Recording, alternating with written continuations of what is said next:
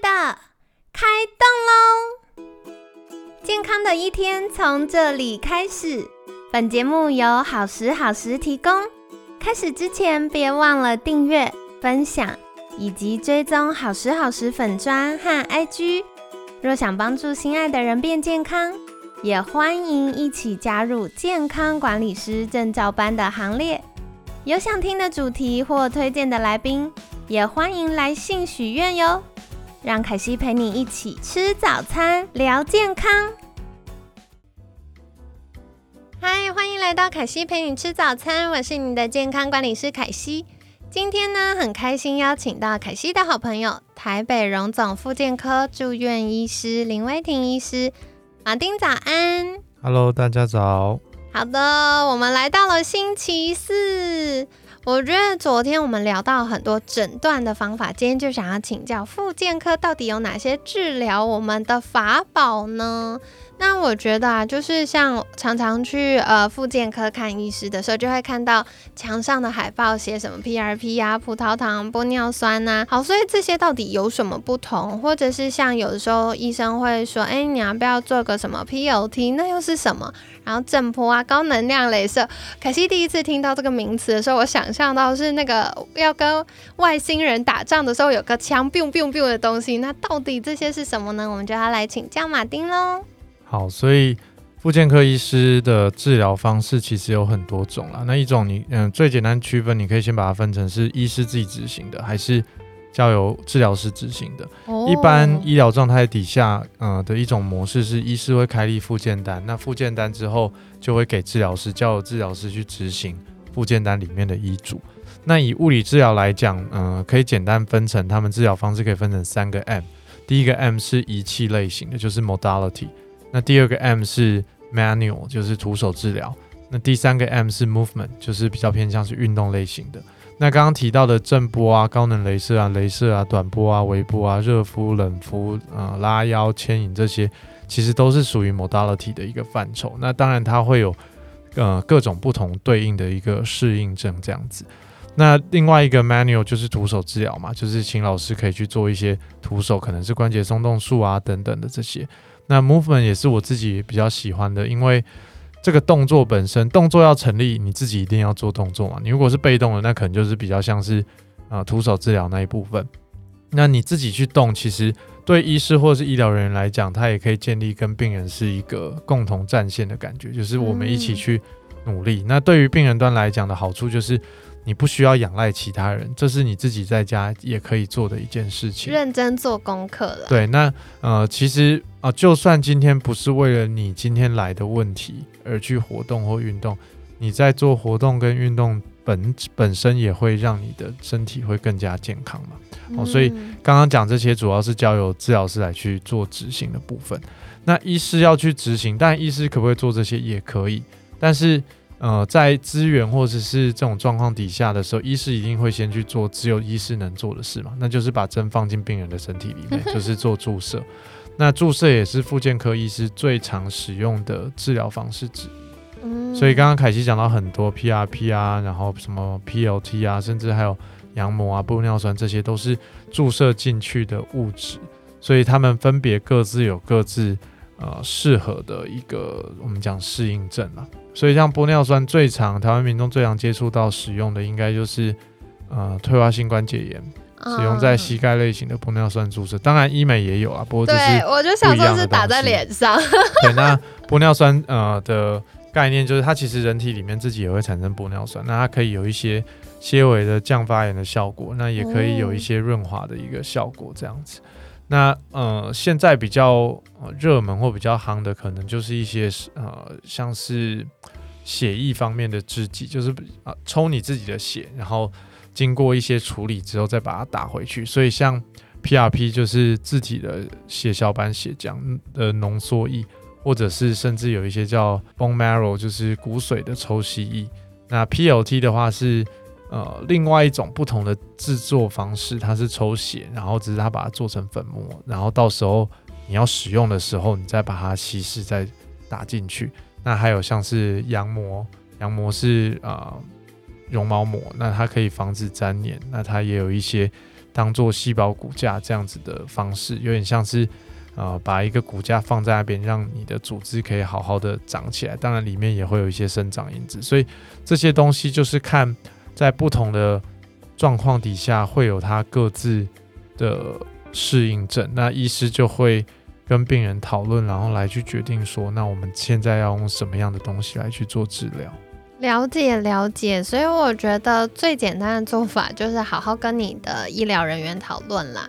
那讨论完之后，因为实在太多选项了，所以如果你真的、真的、真的有什么是完全不能接受、你很在意的事情提出来，那医医师们也会告诉你说，哎，那接下来呢，可能要注意的是什么事情，或者是哦，那这个不行，我们选这个。所以我觉得都是在一个沟通互动的过程。那接下来我要灵魂拷问一下，就是啊，我们昨天其实有聊到啊，就是疼痛是很重要的警示系统。所以不应该呃过度的使用止痛药。可是身为一个不怕死、很怕痛的人，就是凯西本人呢，我又觉得啊，有时候真的是痛到不行，或者是晚上都要睡觉，痛到睡不着，好像也不是个办法。所以就在纠结要不要使用止痛药。那有些长辈也会担心啊，就是使用止痛药会伤肝肾啊，好像用打针比较好。那请问从医师专业的角度是怎么看的呢？嗯，用止痛药会伤肝肾，打针比较好。那你也要看你打的是不是止痛药啊？如果打的也是止痛药，那其实是一样的。就逻辑上来讲是一样。先不管它是不是真的会伤肝伤肾，但是你吃进去会有问题，打进去当然也会有问题。要代谢啊。对，所以这是第一点了。那第二个，刚刚讲到，我觉得疼痛这件事情，止痛药呃，应该是说你。是你去控制止痛药，而不是止痛药来控制你的时候，你就可以用止痛药。哦，很有道理耶。你今天是因为你有某一些需求，比如说你就非得要去某一个地方，你必须要出席一个很重要的会议，你不能够让自己这么不舒服，那你去吃，这这样当然是 OK。可是如果你今天已经啊，或是说你就不打算管这个痛了，你没有尝试去找出这个疼痛的原因，而一味的使用止痛药的话，我就会觉得它不是一个这么理想的状态。嗯，很有道理，因为很多时候大家就是，嗯，不舒服，然后我就说，哎，你这不舒服多久了？什么时候会不舒服？他说每个月都会不舒服。我说你每个月都不舒服，那你对他做了什么事情？有去看医生吗？医生有没有说什么？有没有做检查？说，哎，没有，哎，没有看医生。我说哈，那你持续多久了？他说，哦，大概五年前开始，五年前开始每个月都会不舒服。然后没有去看医生，止痛药越吃越多，我就会觉得哦，这不是一个好的策略。可是像刚刚马丁医师有提到，就是如果今天是你知道你为什么要使用它，然后它是带着目的性的，这是可以的。可是如果是呃让我们回避了解决疼痛，或者是找到背后原因的这个更重要的目的的话呢，那可能就不是一个很理想的状态。哦，了解。那接下来我要再问一题。就是啊，很多时候长辈会膝盖痛，那我觉得真的是广告教育民众教育的很成功哦，因为我们都会觉得哇，膝盖痛就要吃葡萄糖胺。那想请问，从医师的角度，是不是吃葡萄糖胺就可以解决膝盖痛呢？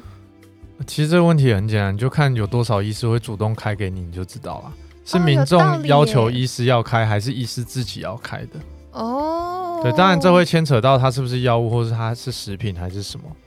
但是，呃，以证据来讲的话，它的证据等级没有那么高。可是你说吃了对身体会有害吗？好像也好像也不至于。那本来所有的治疗都会有所谓的安慰剂效应嘛，就是 placebo effect。那如果他吃下去，他真的觉得自己将会好，那也没有什么好反对的。可是，一样回回归到嗯理想的状况底下，我们还是要去找出他问题的根源。比如说，他真的是因为。你看他大腿都萎缩了，他是因为肌肉力量的不好。那我们还是会希望他需要针对这一点去做加强，而不是一直吃葡萄糖胺或者一直吃啊止痛药来去做处理这样子。这个凯西想要说一下，因为很多时候我们都觉得哦，膝盖痛应该是长辈的毛病。可你们知道吗？现在大家工作形态就是久坐久站，然后活动力下降，然后运动又运动量又不足，所以我服务的很多客户，三十几岁、三十七八岁或四十出头岁，就明显发现他的腿部的肌肉是。不足的，可能肌肉流失啊、肌肉量不足啊，或肌肉的质量是没有那么好的。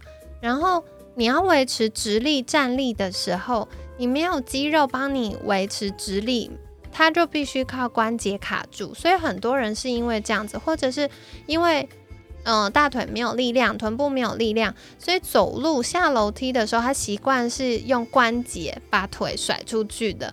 那这样久了，当然会不舒服啊。所以我觉得还是要回到，就是找到对的。具有专业医疗经验，然后有这个运动医学概念的医疗人员来帮我们做诊断的时候，才会知道哦，到底是真的有退化的问题，要做一些治疗，还是只是因为肌肉不足的问题这样子。嗯，好，所以跟大家分享一下我最近跟朋友们还有长辈们聊到的话题哦。我觉得最后也想要再请教一下，就是。啊，马丁医师，我觉得关节炎好像是一个很复杂的状况。那从医师的角度，我们会如何处理关节炎呢？其实，嗯，关节炎目前为止，它到底为什么会产生，还不是那么的确定，有很多种不同的机转。如果我们可以找到它产生的原因跟机转的话，原则上从那边去解决会是比较好的状态。但是因为还不是那么的明确，所以。在治疗上，当然也会有很多选择。那一般正常的治疗的逻辑，或是治疗的程序来讲，我们一开始都会希望先以非侵入性的方式去做治疗，或者说先从非药物的方式去改善。但是因为在台湾的就医环境的问题，所以，嗯，卫教不值钱。我们卫教，我们是没有办法有任何的收益的。大家有没有发现这句话已经不止一位医疗人员说了，很长哎。对我。嗯，这其实也是一个很有趣的一个议题，就是大家有注意到，你去医院挂号嘛，对不对？你挂号，你都会说你付挂号费，对吧？然后呢，然后你就去看医生了，然后呢，然后你就领药了，对吧？那请问，然后就走了。对，那请问 你付的那个挂号费，你是付给谁的？哎，对耶。挂号费如果按照名词解释来讲，是付给帮你挂号的人的手续费用。那你有付给医师任何他问你问题，他帮你做检查，他帮你做诊查的费用吗？对，这听起来有点吊诡。所以其实那个挂号费里面，你仔细去看拆开来，他会写有诊查费这些东西。对对。但我觉得有些时候这种名词或是定义上的问题，其实还蛮重要，因为你你你这样子的做法，你就会默默的，好像就把医师真正的价值。弱化给弱化，医师的价值是最大价值是取得那个诊断。老实讲，你有了那个诊断之后，你叫技术员很熟练的人，你就说你让他打那个地方打一百次，他一样他可以打得很好。可是为什么要去打那个地方？那我为什么要选择用这个东西去打那个地方？那个才是真正的一个一个价值跟核心所在。所以我觉得这一点其实还还蛮重要的。那。因为不值钱，没办法赚钱，所以很多时候我们都会跳过所谓生活习惯的改善，或是非药物的治疗。因为我讲再多也没有用，病人第一个他不一定会做，因为我可能要花三十分钟跟他讲，他才愿意做。但是我今天门诊只有五分钟，所以呢，那我就开药就好。所以其实退化性关节炎第一线的治疗，如果是退化性的关节炎的话，就是减重。对，如果你有体重过重的问题，你要先减重，再来你要去做生活习惯的调整，以及你要去训练你的肌肉力量，这些东西的证据等级其实都是比药物这些还要来得高，或是刚刚讲的葡萄糖胺，甚至呃有些药物当然证据等级也很高，可是这些东西的证据等级几乎是跟它平行的，而且是不太需要额外花钱来去执行的。嗯，对，所以其实，在那个时候在国外念书的时候，有一个。哎哦，应该是交换的时候有一个我印象很深刻的案例，就是一个很胖的大妈，然后她真的退化膝盖退化性关节非常严重。对。可是那个医师就跟他讲说，我不帮你开，你先减十公斤，我才要帮你开刀。你的问题是过重，你不减肥，我帮你开完，你还是一样。对。那另外还有一个是也是一样，就是他住在三楼，然后但是没有人照顾他，他就说那这样你要先找到有人照顾你，我才要帮你开刀。因为如果没有人照顾你，你又住在那边，你不会下床来走动。对，那你这样就一直卧床，那这样开刀的效果也不会好。对，所以其实这些所有我们讲，呃，跟医疗周边就是 paramedical 的事情，其实还蛮重要。只是在台湾现今的这个医疗体制底下，它很容易被不得已的忽略掉。